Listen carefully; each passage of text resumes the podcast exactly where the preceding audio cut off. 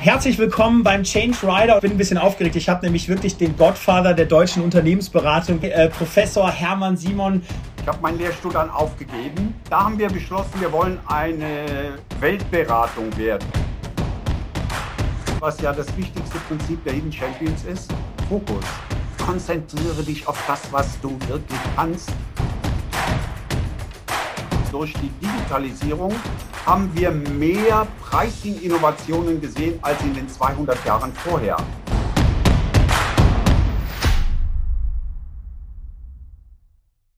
Ja, hallo zusammen. Herzlich willkommen beim Change Rider oder besser Change Sitter heute. Ich habe, ich bin ein bisschen aufgeregt. Ich habe nämlich wirklich den Godfather der deutschen Unternehmensberatung beziehungsweise der deutschen Industrie hier dabei. Äh, Professor Hermann Simon, der Gründer von äh, Simon äh, Kucher und Partner. Ja, also der Marketing- und Strategieberatung in Deutschland. Ja, sehr stark ja auch mit dem Fokus Mittelstand. Ähm, und ich freue mich wahnsinnig auf das Gespräch. Wir haben ja leider nicht zwei Tage fürs Interview, weil das bräuchte ich nämlich. Ja, aber erstmal Hermann, herzlich willkommen hier hier bei uns beim Change Rider. Philipp, danke für die Einladung. Ich bin auch gespannt.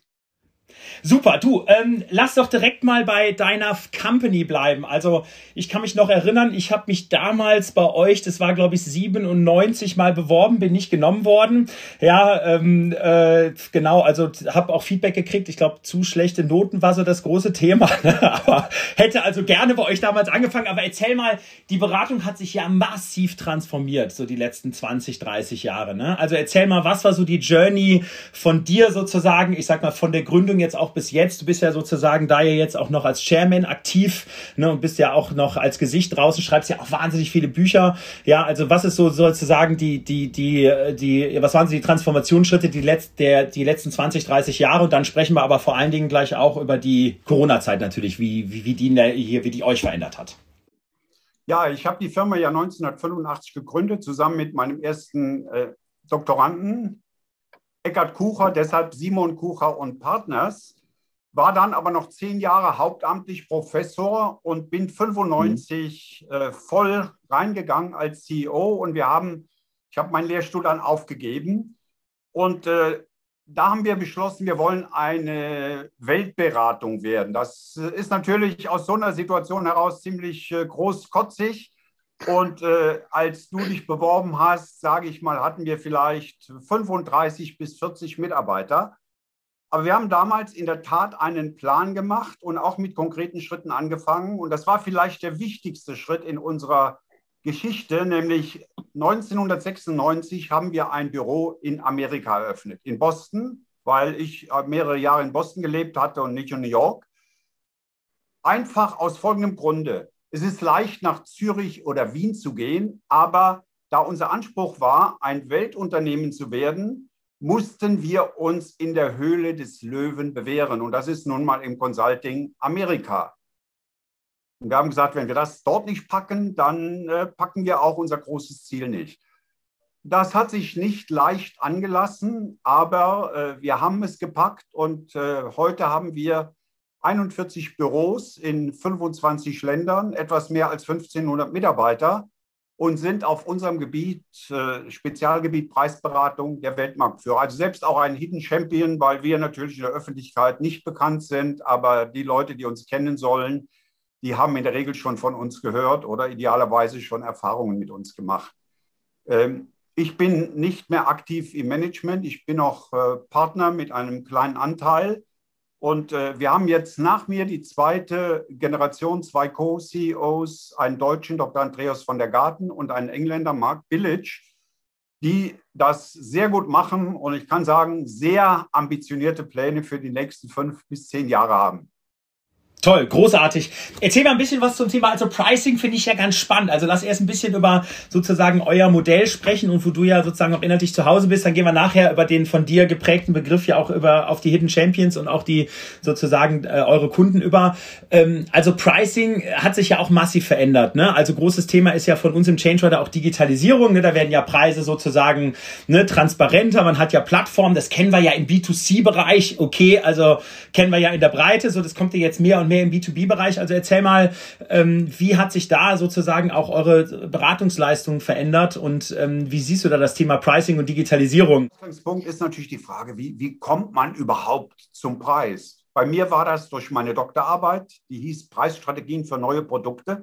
Und dann gab es einen entscheidenden Moment. Vielleicht war das eine, eine der ganz wichtigen äh, Weichenstellungen.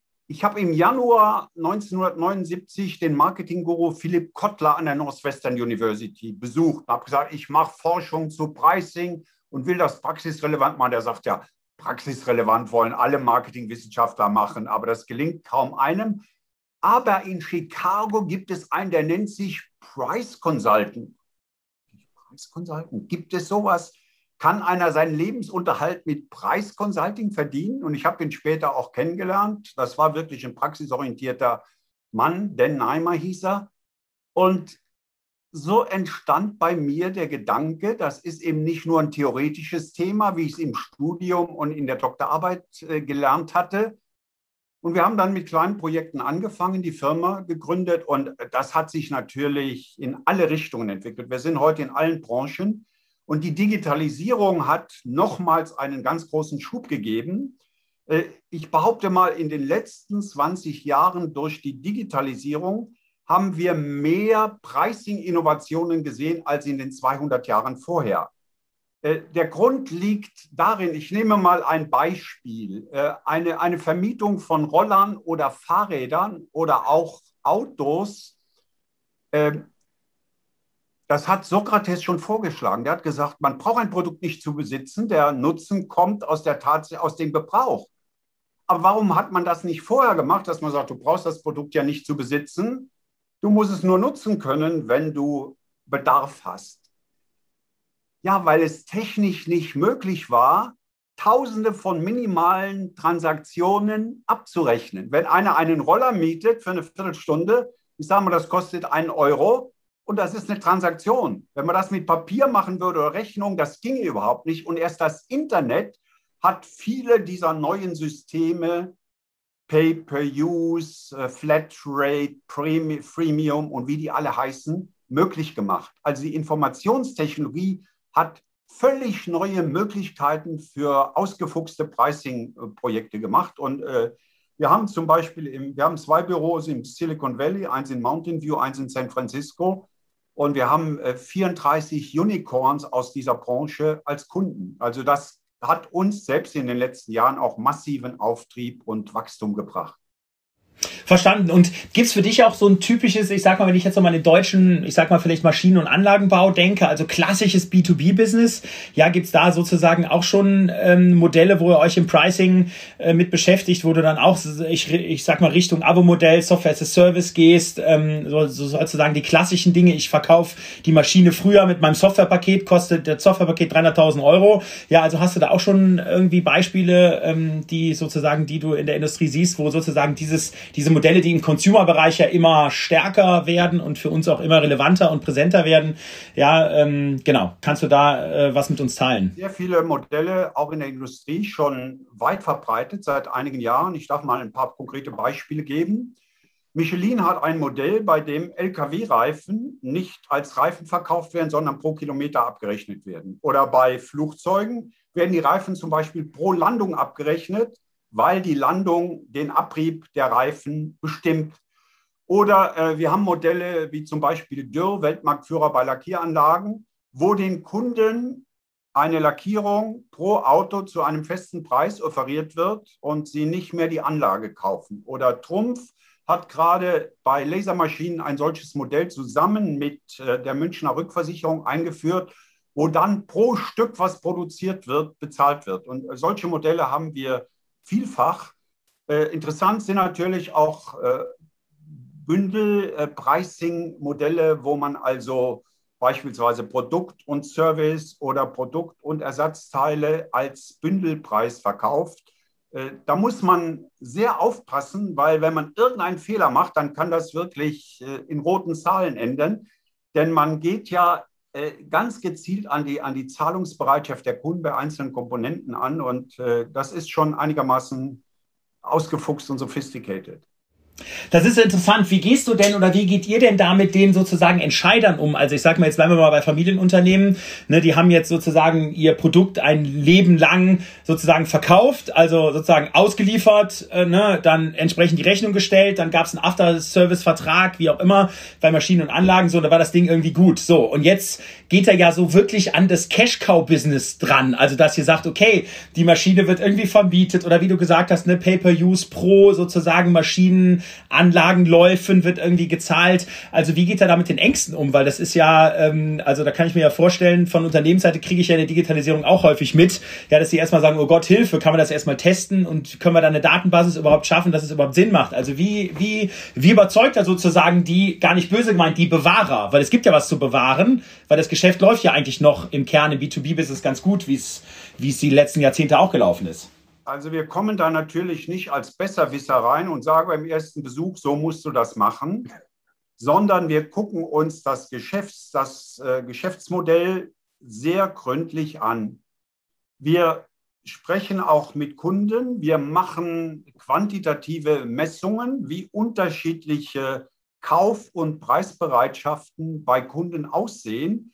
Und es gibt ja durchaus auch Win-Win-Situationen. Zum Beispiel, wenn ein Kunde Finanzengpässe hat und eine Maschine nicht kaufen kann, dann ist es ihm viel lieber, wenn er nach äh, Stückzahl bezahlt. Oder ein Beispiel Enercon, der Technologieführer in der Windenergie, hat ein Modell, bei dem Enercon die, äh, einen Teil der, der Wartungskosten mit übernimmt, also mit ins unternehmerische Risiko geht und die Preise hängen vom Ertrag der Windanlage ab.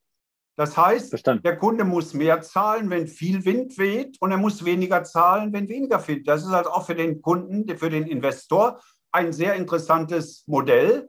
Und äh, Enercon äh, hat 90 Prozent der Kunden, die diesen Vertrag für zwölf Jahre unterzeichnen. Das heißt, sie bauen sich eine unheimliche Installed Base von, von Services auf. Also durchaus eine Win-Win-Situation, wo nicht einer über den Tisch gezogen wird, sondern beide Seiten einen Vorteil haben, weil ihre äh, Bereitschaft, Risiko zu tragen, ihre Finanzierungsfähigkeit etc. verschieden sind. Und dann müssen wir natürlich gegenüber unserem Klienten die Lösungen, die wir empfehlen, überzeugend darstellen und auch quantitativ untermauern. Wie sieht das Verstanden. aus im Ergebnis? Und da sind mittelständische Familienunternehmer äh, zumindest wenn sie eine gewisse Offenheit und eine gewisse Professionalität haben und nicht alles rein aus dem Bauch entscheiden, die Typen gibt es ja auch, die sind insofern einfacher und schneller als Großkonzerne, weil in Großkonzernen muss das dann wieder von verschiedenen Abteilungen begutachtet werden. Und zum Beispiel, wer oft ein Engpass ist, ist die IT. Dass die sagen, das ist uns zu kompliziert, das kriegen wir unser, in unser SAP-System oder irgendwas nicht rein. Großkonzernen sind die Entscheidungsprozesse halt komplizierter, zeitraubender. Und äh, bei Mittelständlern hat man oft den Vorteil, dass der Chef dann sagt, ja, überzeugt mich, so wird gemacht und ab nächsten Monat läuft die Umsetzung. Verstanden. Cool. Also toll, dass du auch mit den Beispielen kommst. Lass uns ein bisschen über sozusagen die Weltmarktführer sprechen. Du sprichst ja auch viel von Hidden Champions. Wir haben davon ja in Deutschland auch sehr, sehr viele. Ja, ähm, äh, ich bin ja gerade dabei, dass ich sage, hey, wir Weltmarktführer haben wir, wir brauchen Weltmutführer, also sozusagen mutige Unternehmen, die sozusagen in dieser, in dieser, in dieser Welt der Unsicherheit und der Risiken ja dann entsprechend, ah, wunderbar, sehr schön, das freut mich. Danke. Und du bist ähm, sozusagen ja Schmeichler. Mutig. Ja, du bist ja selber einer. Du bist ja genau. Ich habe dir, es gibt tatsächlich, ähm, ich glaube 42 Personen, denen habe ich ein individuelles Weltmutführer-Cover geschickt. Ja, also Menschen, die sozusagen mutig vorangehen. Du gehörst auch dazu. Also ähm, genau, also da auch vielen Dank dafür, dass du da auch äh, Teil sozusagen der mutigen Menschen bist. Aber was siehst du da eigentlich gerade so so so die Industrie? Sind die gut drauf? Also sagst du, die sind mutig, aber die gehen noch nicht den richtigen Schritt, weil was ich feststelle ist jetzt durch Corona haben wir schon irgendwie verstanden, okay, digital geht mehr. Ja, Außendienst kann irgendwie im klassischen B2B-Business nicht raus und wir machen irgendwie jetzt irgendwie digitale äh, Konferenzen, digitale Wartung und so weiter und so fort. Aber so das Thema, dass ich, ähm, dass die Unternehmen wirklich sagen, hey, wir brauchen ein neues Mindset, wir müssen testen. Du hast gerade die IT angesprochen, wir müssen auch dort vielleicht agiler werden, nutzerzentrierter sein, schneller sein, müssen weg von sozusagen diesen Produkten hier, das ist ja mein berühmtes sozusagen Taschenmesser hier, ne, was sozusagen total overfeatured ist, ne, ähm, die eierlegende Wollmilchsau. Also wie siehst du dort so, also ganz allgemein die Industrie aufgestellt? Also spürst du da durch Corona eine Änderung? Sind wir da auf einem guten Weg oder haben wir da noch einen Weg zu gehen? Das ist natürlich eine sehr komplexe Frage, die ich nicht ganz einfach, sondern zumindest ein bisschen differenziert beantworten muss. Wenn ich mal eine allgemeine Antwort geben sollte, dann wären die, wäre die, wir sind insgesamt gut aufgestellt, auch für die Zukunft. Im Hinblick auf die Digitalisierung gilt das aber überhaupt nicht für Verbrauchermärkte. In Verbrauchermärkten der Digitalisierung spielen wir keine Rolle und werden auch keine Rolle spielen. Ich darf mal ein einfaches Beispiel zur Begründung bringen. Uber hat sein System einige Jahre in San Francisco getestet und dann eins zu eins in amerikanische Großstädte ausgerollt. Damit eine Scale erreicht innerhalb kurzer Zeit, die sehr groß ist. So, wenn jemand das in Deutschland macht, der testet sein System in Berlin und will es dann in Europa ausrollen, dann muss er in 27 Länder mit 27 Bürokratien und Sprachen etc. Dazu braucht er Jahre, das kostet Millionen oder Milliarden. Er hat keine Chance, aus Deutschland heraus ein Massendigitalprodukt aufzubauen. Insofern spielen wir keine Rolle, ist Zustand und wir werden auch keine Rolle spielen. Ganz anders sieht es in Industriemärkten aus. Dort sind nämlich die Hidden Champions oft auch in der Digitalisierung führend. Auch wieder ein paar Beispiele, um es konkret zu machen. TeamViewer Remote Screen Control ist auf mehr als 2,5 Milliarden Geräten installiert. Kein Mensch kennt LSTM, wahrscheinlich du sogar nicht. So, aber viele benutzen Siri von äh, Apple oder Alexa von Amazon. Die Software dahinter ist LSTM, Long Short Term Memory, von Professor Schmidhuber an der Technischen Universität München entwickelt, auf mehr als drei Milliarden, drei Milliarden Smartphones installiert. Kein Mensch weiß, dass ein solches Produkt aus Deutschland kommt. Etwas bekannter ist schon DeepL, das beste Übersetzungsprogramm der Welt, in vielen Tests gegen Google und äh, Microsoft erprobt, kommt aus Köln. Autonomes Fahren, 40 Prozent der Patente in den letzten zehn Jahren zu autonomem Fahren kommen aus Deutschland. Deutschland ist führend beim autonomen Fahren, aber genau wie bei LSTM weiß keiner, wenn er einen Tesla hat mit Autopilot, was für eine Software steckt eigentlich dahinter. Und lass mich noch ein Beispiel geben für ein sehr kleines Unternehmen, das heißt MK Technology. Die machen Systeme zum sogenannten Investment Casting, mit dem ganz komplexe Formen erzeugt werden können. Und sechs Systeme von MK, die produzieren die Mars Raketen, die Brennkammern für die Mars-Raketen bei SpaceX. Und um diesen Job zu machen, bräuchte Elon Musk 1000 große 3D-Drucker. Und das machen sechs Systeme von MK Technology, einem kleinen deutschen Hidden Champion. Äh, noch eine Zahl, die, äh, die überraschend ist. Ich kann dich ja mal raten lassen. Wie viele Zulieferer hat Apple in Deutschland? Apple in Deutschland. Oh, okay, also, äh, puh, äh, ich würde jetzt mal sagen äh, 330. 767. Und du hast ja schon okay. unrealistisch hochgeschätzt, weil du das für eine rhetorische Frage von dir genau. Ja, 767. Tim Cook hat kürzlich gesagt, die Deutschen sind absolute Spitze und da oben ist die Luft sehr, sehr dünn. Wir haben 767 Zulieferer von Apple in Deutschland. Ich denke, das ist so schemenhaft ein Bild, dass wir in diesen unsichtbaren Prozessen, deshalb Hidden Champions, bei industriellen Produkten und Prozessen absolut führend sind. Also finde ich klasse. Jetzt ist meine Frage, also mein Job ist ja so ein bisschen auch mit dem Change Rider in Deutschland die Industrie gerade B2B ein bisschen aufzuwecken und zu sagen, hey Leute, werdet wach, ne? Denkt, also Ingenieursdenke super, aber denkt auch über sozusagen neues Mindset nach. Du hast eben vom Silicon Valley gesprochen, ne? Lean Startup, Design Thinking, Geschwindigkeit vor Kontrolle, ne? Ökosystem, als Ökosystem-Player aktiv werden, sich mit Startups zusammentun und so weiter und so fort. So, würdest du da sagen, hey Philipp, ganz ehrlich, total übertrieben, setz dich mal zurück in deinen Sessel, ja, und die kriegen das irgendwie schon alle hin, weil ich muss schon sagen, dass die sich da ähm, schon bei den wirklich großen Zukunftsthemen und gerade das Thema Mindset Change, hier wieder mal, ne, Ingenieursprodukt Taschenmesser, das große, ne, eierlegende Wollmilchsau, dass wir uns da schon in Deutschland schwer tun. Ja, wie, wie ist da so deine Sicht drauf? Ja, das ist natürlich so. Äh, ich fange mal beim gesetzlichen Rahmen an und bei der Einstellung der Bevölkerung.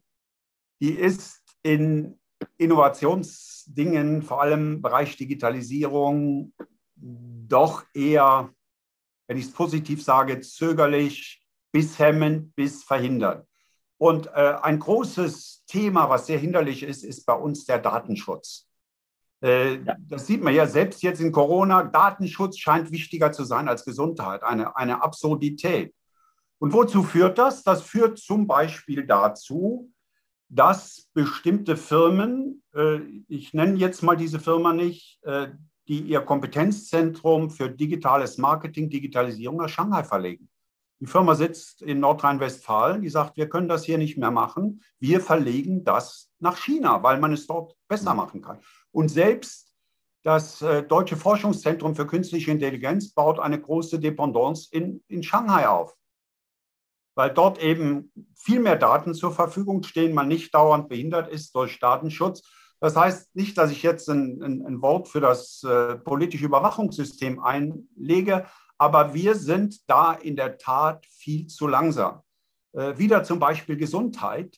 Äh, welcher vernünftige Mensch kann mir eigentlich erklären, warum wir nicht eine Gesundheitskarte haben, auf der alle meine persönlichen Gesundheitsinformationen, Röntgenaufnahmen, MRTs, äh, Diagnosen gespeichert sind. Ich habe das bei mir. Es werden Doppeluntersuchungen äh, vermieden. Es geht schneller. Warum haben wir das nicht? Weil bestimmte Interessengruppen zu viel Einfluss haben und das verhindern.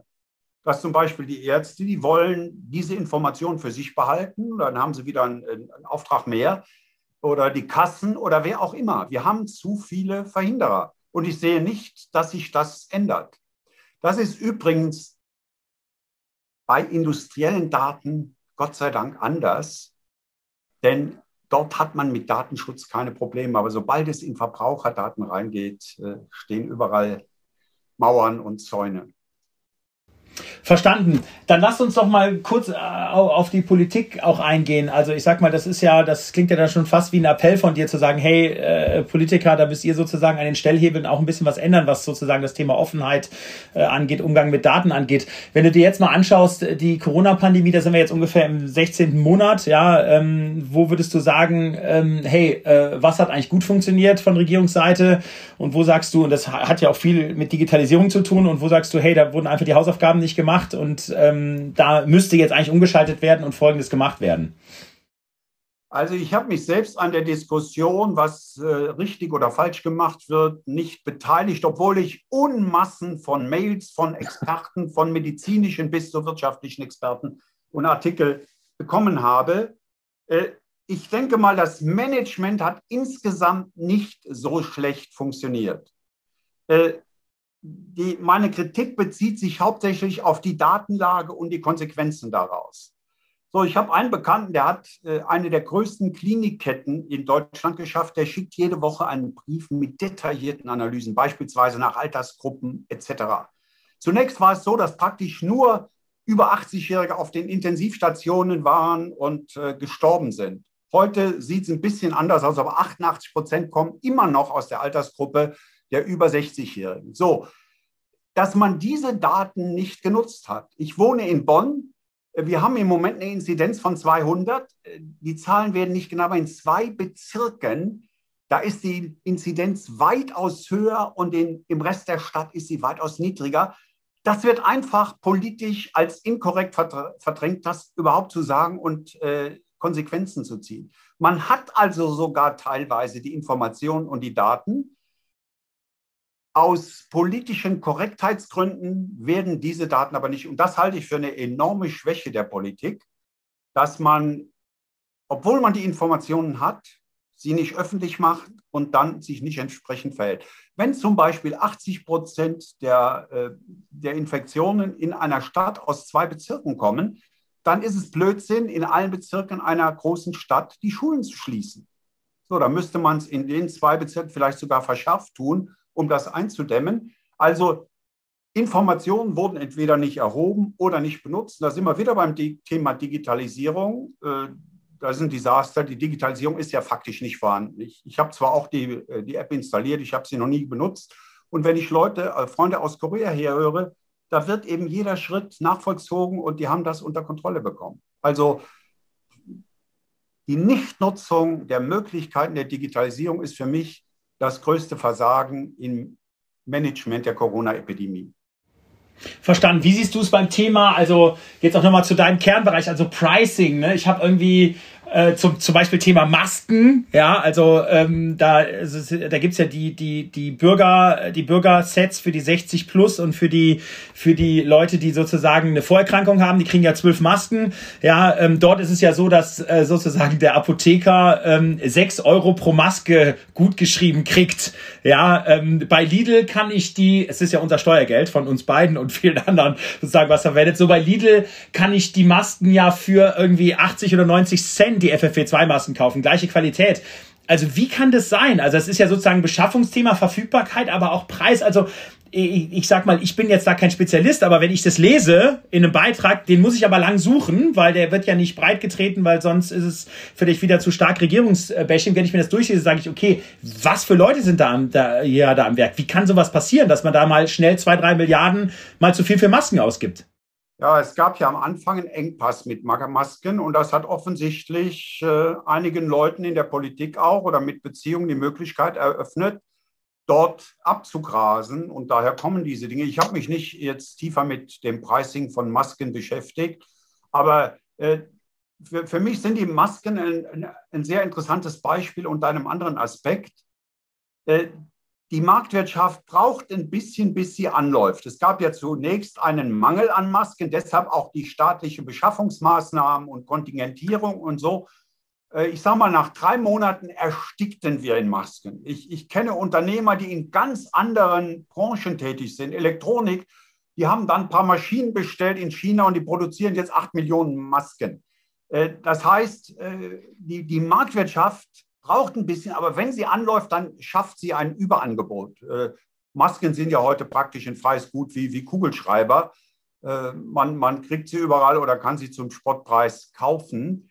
Ich erwarte übrigens dasselbe bei den Impfstoffen. Im Moment haben wir noch Engpässe. Ich denke, in drei, vier, fünf Monaten werden wir in Impfstoffen ertrinken. Da werden Verstanden. so gigantische Kapazitäten aufgebaut. Es kommen weitere CureVac und äh, weitere hinzu, Sputnik vielleicht. Äh, die Marktwirtschaft führt in der Regel zu einer Überproduktion und dann normalerweise zu einem Preisverfall. Und das, was mit diesen hohen Preisen gesagt wird, das ist da kein freier Markt gewesen, sondern da sind die, sind die auch öffentlich geworden, solche Skandale und haben Zurücktritten von Bundestagsabgeordneten geführt. Wenn der Staat sich einmischt, ja, dann klappt es nicht. Das gilt auch für die Impfungen. Äh, da ist meines Erachtens der große Fehler, statt bestehende Infrastrukturen, sprich Hausärzte, sonstige Ärzte zu nutzen und auch die Logistikstrukturen. So, die Logistikunternehmen haben zum Beispiel genau zeitdefinierte Angebote. Die sind da, da sagen die, wir können zwischen 10 und 11 garantieren wir die Lieferung, sodass man auch das Kühlungsproblem in den Griff bekommen hätte. Weil äh, eine Stunde hätte das schon funktioniert. Und dass man dann extra ein System mit Impfzentren und so aufbaut, statt die bestehende leistungsfähige Infrastruktur zu nutzen. Die Ärzte machen ja jedes Jahr Millionen von, Gri von Grippeimpfungen. Und ich habe meine Impfung letzte Woche gekriegt. Das ist ja nichts anderes als eine Grippeimpfung. Richtig, genau, ja. absolut. Aber da ja, kommen ja, die Leute beim Staat auf die Idee, eine eigene Infrastruktur aufzubauen. Ja, lieber äh, Hermann, vielen Dank für deine ähm, Sicht, auch mit den vielen, Beispielen, finde ich gut. Jetzt lass uns mal nach vorne schauen. Also was wird im positiven Sinne von Corona bleiben? Also wie sozusagen wird Corona auch nachhaltig die sozusagen Wirtschaftsunternehmen, die Industrien verändern? Wir haben jetzt gesehen, dass Siemens ja auch sozusagen eine Homeoffice-Policy implementiert hat. Man kann auch in Zukunft äh, dort auch nach der Corona-Pandemie von zu Hause aus arbeiten. Ich glaube, das wäre noch undenkbar vor Corona gewesen. Also was bleibt da an Veränderungen, vielleicht auch in Bezug auf Reisetätigkeiten, in Bezug auf Kommunikation? Ähm, genau, da bin ich ganz gespannt, wie da deine Sicht ist. Also man sagt ja, durch Corona ist in zehn Monaten mehr Fortschritt erreicht worden als in zehn Jahren ohne diesen äußeren Druck. Ich denke, das gilt tendenziell für die Digitalisierung, aber es gilt beispielsweise auch für die Pharmaforschung und die Entwicklung von Impfstoffen, die sonst zehn Jahre gedauert haben und jetzt in zehn Monaten vollzogen wurden.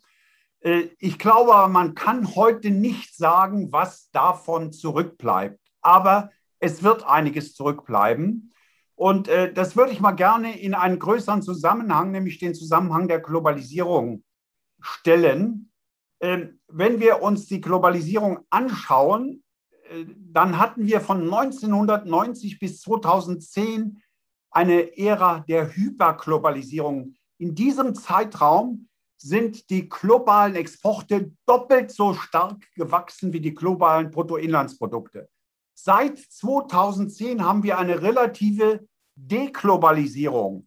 Seit 2014 wachsen die globalen Exporte nur noch mit 0,6 Prozent der globalen Bruttoinlandsprodukte. Das ist also keineswegs eine Wirkung von Trump, sondern diese Entwicklung ist schon vorher eingetreten und sie wird anhalten. Was bedeutet das für die Globalisierung? Eine, eine Dematerialisierung, das heißt, statt Produkte, physische Produkte von China nach Deutschland oder umgekehrt zu schaffen, werden wir verstärkt Daten um die Welt schicken, auch im Rahmen von 3D-Druck, wo man hier die Daten hat, aber das Produkt vor Ort ausdrucken lässt. Amazon hat einen LKW in der Entwicklung, wo solche Produkte vor Ort beim Kunden ausgedruckt werden. Also wenn du in Zukunft was bestellst und das Lager ist in äh, Bad Hersfeld, dann wird das Produkt einen Kilometer von dir, wo so ein Amazon-Truck steht, ausgedruckt und an dich ausgeliefert. Wir werden auch erleben eine Substitution von Exporten durch Direktinvestitionen. Ähm, auch aus Umweltschutzgründen. Ich gebe mal ein Beispiel. Ich war vor Corona in einer berühmten Bucht in Nordvietnam, Halong-Bucht, und da waren wir auf einem Schiff über Nacht. Ich habe Mineralwasser bestellt. Was haben die mir serviert? Gerolsteiner wenn du einen, äh, eine Minibar aufmachst, dann kommt in der ganzen Welt dir Evian entgegen. Das ist ja Wahnsinn, Wasser um die ganze Welt zu transportieren, obwohl im Blindtest wahrscheinlich es keiner unterscheiden kann von normalem Wasser. Wir werden natürlich einen teilweisen Ersatz von Reisen erleben. Ich bin oft äh, für einen Vortrag von einer halben Stunde nach Shanghai geflogen. Macht das Sinn? Ist das verantwortbar unter Umweltaspekten? Und äh, ich gehe auch davon aus, dass die großen Regionen der Welt, China, USA, Europa in Zukunft stärker getrennt sein werden. Das führt zum Beispiel der Konsequenz, zu der Konsequenz, dass die Firma Vilo, ein führender Hidden Champion für Hightech-Pumpen, drei regionale Headquarters mit möglichst großer Autonomie einrichtet. In Deutschland das alte Stammhaus, in Amerika, in China. Und bei Simon Kucher haben wir diese Aufstellung schon. Wir haben drei rechtlich unabhängige Gesellschaften, also keine Tochtergesellschaften, in Bonn, in USA und in Singapur. Wir gehen davon aus, dass diese Märkte aus politischen, aus Umweltgründen stärker getrennt sind. Und da spielt natürlich die Digitalisierung eine enorme Rolle, trotzdem die Verbindungen zu halten. Aber die Produktion, die äh, wird eben stärker vor Ort stattfinden. Jetzt fragt dann jeder, ja, das ist ja eine Katastrophe für uns Deutsche. Nein, ist es nicht weil die genau wie wir Chinesen werden müssen, müssen die Chinesen Deutsche werden. Und ich hatte ein Treffen mit 100 chinesischen Autozulieferern, die sagen, alle, wir müssen nach Deutschland kommen. Wir werden in Deutschland Produktion aufbauen, weil wir nur so mit den deutschen Autoherstellern ins Geschäft kommen. Und äh, sagen wir, die neue Fabrik von Tesla, die zeigt das ja auch. Oder äh, Apple richtet für eine Milliarde ein Forschungszentrum in München ein. Das heißt, wir werden stärker lokal. Deutsche Firmen müssen Chinesen, müssen Amerikaner werden, aber Chinesen und Amerikaner müssen auch Deutsche werden. Verstanden. Also jetzt spätestens weiß jeder, der zuschaut und zuhört, warum ich dir ein individuelles Weltmutführer Cover ähm, äh, geschickt habe, weil du wirklich Mut machst. Also das finde ich ganz, ganz großartig. Das ist ja sozusagen der Purpose vom Change Rider, hier die Leute auch wirklich aufzurütteln. Also großartig, danke dafür. So, jetzt kommen wir zu den letzten Standardfragen. Gibt es von dir in deiner bewegenden Karriere eine berufliche Scheitergeschichte? Also bist du gescheitert? Wenn ja, wo bist du gescheitert? Äh, was hast du daraus gelernt? Also wäre toll, wenn du die, diese ja. Geschichte mit uns teilen könntest. Also das größte Scheitern war natürlich das Scheitern meines Jugendtraumes. Ich wollte Starfighter-Pilot werden. Ich komme aus der Eifel, Festung Eifel. Bei uns äh, sah man nur Starfighter, deutsche, amerikanische Flugzeuge am Himmel und mein Traum war, in einem dieser Flugzeuge zu sitzen. Ich bin aber an Augenproblemen äh, schon ziemlich früh durchgefallen und konnte kein Starfighter-Pilot werden. Bin dann doch zur Luftwaffe gegangen. Ich habe sogar einen Starfighter abstürzen sehen. Ich habe wirklich einen abstürzen und in einen Atompilz auf. Der Pilot hat aber Gott sei Dank überlebt. Also das ist das größte Scheitern eines Traumes im Nachhinein betrachtet ein reiner Glücksfall, weil ich so eine ganz andere Karriere gemacht habe und da auch äh, einigermaßen zurechtgekommen bin. Und das habe ich ja aufgeschrieben in meiner Autobiografie, Zwei Welten, ein Leben, vom Eifelkind zum Global Player. Da steht das genau drin. Aber es ist nicht nur das einzige Scheitern, sondern wir haben auch äh, verschiedene Diversifikationsversuche unternommen. Bei Simon Kucher zum Beispiel hatten wir eine Firma gegründet für Management-Weiterbildung. Wir hatten eine Firma gegründet für, äh, sagen wir, ökonomische Rechtsberatung, wo es um Kartellverfahren ging. Und äh, da gibt es also auch Versuche, die gescheitert sind. Aber Verstanden. wenn das nur ein paar Prozent sind von den eigenen Aktivitäten, dann äh, kann man damit zufrieden sein. Und ich habe eins ja, gelernt, äh, was ja das wichtigste Prinzip der Hidden Champions ist, Fokus. Konzentriere dich auf das, was du wirklich kannst und mach das richtig und mit voller Energie und lass dich nicht ablenken von Chancen, die links und rechts am Weg, am Weg liegen. Finde ich super. Und das beschreibe ich eben auch in meiner Autobiografie in einzelnen Kapiteln, diese Schritte, Wissenschaft, äh, Firma, Hidden Champions, äh, meine Zeit in der Luftwaffe. Das heißt, die, das Kapitel heißt übrigens Jahre des Donners. Und äh, das war auch eine sehr wichtige Zeit, was Führung angeht. Äh, unser Geschwader hat einen einzigen Auftrag, Atombomben auf bestimmte Ziele jenseits des Eisernen Vorhanges zu werfen. Und ich habe die Atombombe sehr oft gesehen. Äh, ich war in der Zeit, als die Russen in die Tschechoslowakei einmarschierten, beim Jagdbombergeschwader 33. Und äh, da war einiges los. Also da war ich mit 22 Jahren Offizier vom Dienst unter teilweise etwas extremen Umständen. Da habe ich also auch Führung gelernt, glaube ich. Wahnsinn, wow, was für eine Geschichte. Dann haben wir auch eine Gemeinsamkeit. Ich komme aus Düren, also die Eifel war sozusagen, das ist ja das Tor zur Eifel. Also die Eifel war dann immer meine Heimat in der Jugend. Genau. Flughafen, den Flugplatz in der Nähe Nörvenich, Nörvenich. Äh, der heute genau. noch aktiv ist. Ja, genau. Das die donnerten immer bei uns. Ich habe Bombergeschwader 32, also die Schwester von meinem Geschwader. Ja, gut. Super. Gibt's bei, gibt's von dir eine, sozusagen eine peinliche Geschichte, ein Fauxpas, irgendwas Lustiges, wo wir drüber lachen können. Wir hatten hier schon sozusagen gerissene Kleider auf irgendwelchen Vorträgen. Wir hatten Doro Bär, die sozusagen früher in ähm, Lothar Matthäus verliebt war, ähm, die dann so eine kleine Lothar Matthäus Puppe sich irgendwie an, an ähm, angeschafft hat, ja, und die abends immer gestreichelt hat. Also genau, gibt's da irgendeine Geschichte, mit der wir jetzt, über die wir jetzt lachen können mit dir? In Richtung Peinlichkeit geht, in, in jungen Jahren, da wurde ich dann auch schon mal zu Vorträgen eingeladen. Da war man natürlich stolz, wenn man zu einem Vortrag eingeladen wurde. Und da habe ich auch einige Male Vorträge zu Themen gehalten, wo ich nicht wirklich Ahnung hatte und mich blamiert habe. Daraus, du fragst ja immer nach Lehren, habe ich so etwa Anfang der 80er Jahre die Lehre gezogen. Du hättest nie mehr einen Vortrag zu einem Thema über das du nicht besser Bescheid weißt als alle anderen. Und ich kann das auch nur jedem raten. Äh, rede nicht über Dinge, von denen du keine Ahnung hast. Lass dich da nicht reinziehen. Schuster, bleib bei deinem Leisten. Fokus. Ja, dank dir. Ähm, gibt's von dir eine Nominierung von sozusagen Männern und äh, Frauen, die sozusagen hier wie du mutig sind, die was zu erzählen haben, die sozusagen den, den Leuten auch, den Menschen da draußen Aufbruchstimmung auch in dieser schwierigen Zeit äh, vermitteln können, die wir hier im, im sozusagen Change Rider oder im Change Sitter interviewen können? Gibt's da Menschen, die dir spontan einfallen? Wenn ja, wen? Da würde ich statt einen einzelnen Namen zu nennen, die Hidden Champions Unternehmer als Kategorie vorschlagen. Und ich habe die in dem, im Hidden Champions Buch, ich habe jetzt auch ein neues Hidden Champions Buch geschrieben, das heißt Hidden Champions, die neuen Spielregeln im chinesischen Jahrhundert, kommt im August raus.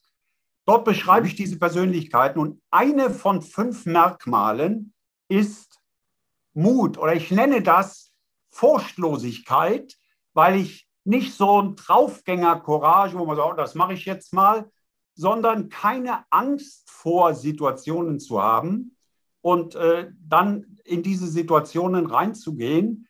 Das ist eine von den fünf ganz wichtigen Eigenschaften. Die anderen sind zum Beispiel fokussierte Zielstrebigkeit, das Thema Fokus, Ausdauer, äh, Erfolg gelingt nicht auf kurze, schnelle Weise. Mein Motto war immer, von Seneca per aspera auf ad astra, per aspera ad astra, das heißt auf rauen Pfaden zu den Sternen. Das sind keine glatten roten Teppiche, die ausgerollt werden. Man stolpert, man, man macht Fehler, aber weiter zu den Sternen. Und äh, die letzte dieser, dieser äh, fünf Eigenschaften ist die Fähigkeit, andere zu inspirieren. Es, es, äh, kein Unternehmer ist ein Picasso oder ein äh, Weltklasse-Geiger, der alleine seinen Erfolg bewirken kann, sondern du brauchst eine Mannschaft. Und die musst du genauso begeistern, wie du selbst begeistern. Also mit dem heiligen Augustinus zu sprechen, die Flamme in dir, die in dir brennt, die musst du in anderen entzünden. Das ist eine ganz wichtige Eigenschaft für erfolgreiche Unternehmer. Und gerade in einer solch schwierigen Zeit sich nicht entmutigen zu lassen, sondern die Flamme auch in der Mannschaft am Köcheln zu halten.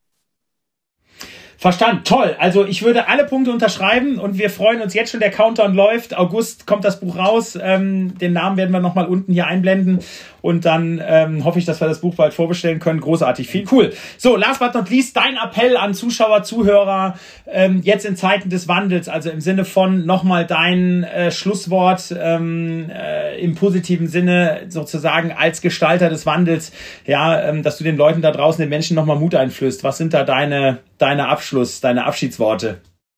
Wir sind in Deutschland viel besser, als wir selber glauben. Also wenn ich den Spiegel des Auslands äh, uns vorhalte, dann sieht das Auslands und viel besser. Wir brauchen das Selbstvertrauen, wir brauchen viele Gründer. Aber was wir noch stärker als Gründer brauchen, das sind Scale-up-Unternehmer. Wir haben genügend äh, Gründungen mittlerweile oder viel mehr Gründungen als früher.